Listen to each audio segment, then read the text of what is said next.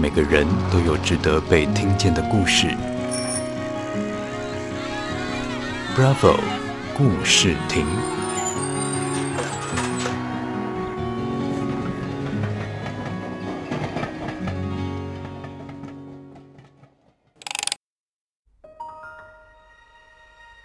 Hello，大家好，哎，我是美秀，我的品牌是加减乘除，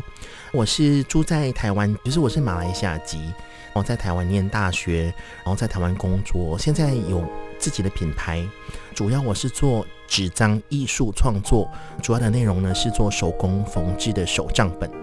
会做这个手账本是因为我在大学时期我是念中文系的，当时还在学生时代就很喜欢手写。可是当时要买到一张好的纸张的手账本很难，一般我们书店看到的稿纸或者记事本纸张太薄了，所以写起来的时候那个墨汁还有书写的友善度是不达标的。我有到各种的商店去找，到底有没有一种手账本用墨水或者钢笔书写是舒服的、漂亮的？我找到了一个品牌，一个国外品牌。可是非常昂贵，作为学生其实是没有多余的零钱可以买得起这个品牌。我大学时候我就找到了一个方法，就是找一个澳洲的老师去学习，说，哎，如何做自己的手工缝制的手账本。大概花了两三年时间吧，就是把基本的西洋缝书的技巧学起来。后来就毕业了，进入呃电视台工作。当时就是工作，其实学回来的手账本就变成。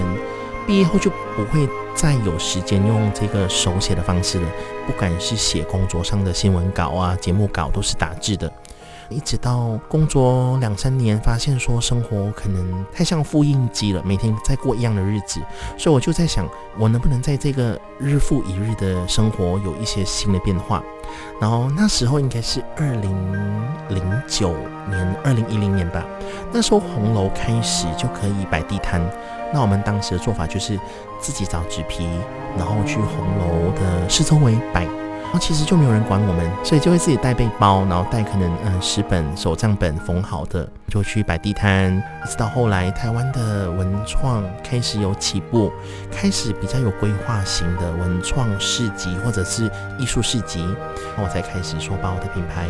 做起来，开始带到不同的活动去售卖。那我记得第一次参加比较大型的活动是二零一二年的华山简单生活节，那也是那一年开始认识李宗盛大哥，哦，也因为这样子开始参与简单生活节国内或者国外的各种生活节活动，包括去了上海啊、成都啊、银川啊。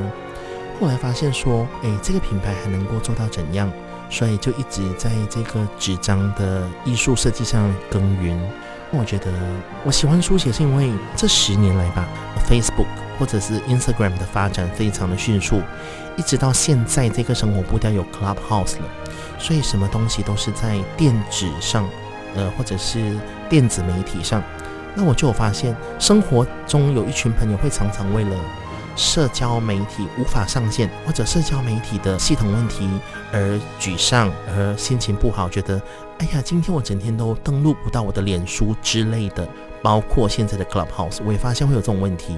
所以我就很珍惜我还能够手写的时代，我觉得啦，很珍惜这个手写的时光，是因为手写的内容或者手账本的内容记录的生活日常是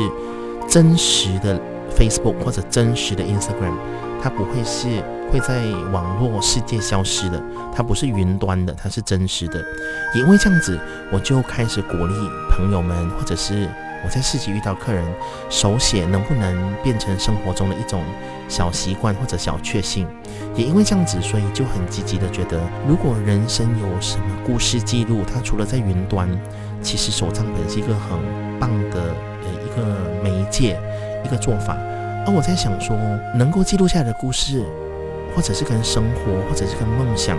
或者是跟自己的内心都有关，那是很多网络云端取代不了的。例如最近我自己也就沉入了 Clubhouse 的，怎么说，精彩的 Clubhouse 生活。可是我觉得我自己有意识到，我是不是投入过多的时间了？我要不要回到真实的人生？所以我就提醒我自己。千万不能因为有了 Clubhouse，每天挂在那边聊天，而我忘记了我还有做手账，我还是要跟现实的生活面对面约吃饭、喝茶、聚会。所以我觉得现实生活才是真正的故事发生的地方，而不是在云端。当然，云端的故事也是可取的，可是现实生活的交汇才比较有火花。所以我就希望说，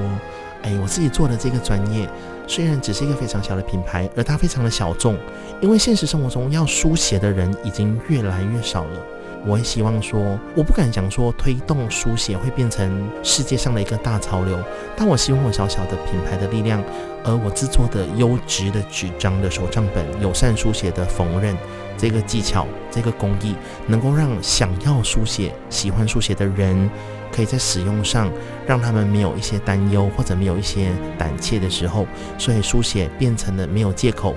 可以记录人生故事的方向。